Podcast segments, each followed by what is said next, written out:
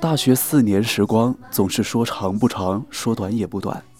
在远离家人的日子里，是你们让我不会寂寞，不再害怕。还记得我们一起打着伞在雨中漫步，还记得我们一起骑着车在路上飞驰，还记得我们徘徊于书店、书廊。朋友是有一种悲伤一起哭，有欢乐一起笑，有好书一起读，有好歌。一起听。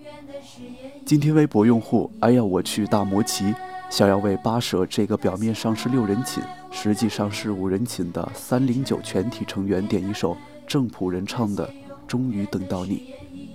他说，寝室除了我，他们都有了男朋友。他们每次和男朋友出去玩的时候，我不爱出去，就总让他们帮我带一些东西。在他们回来的时候，我总有一种终于等到你的感觉所以想点这首歌来表示对他们以及他们男朋友的感谢就让我们一起聆听这首终于等到你。沧海桑田的拥有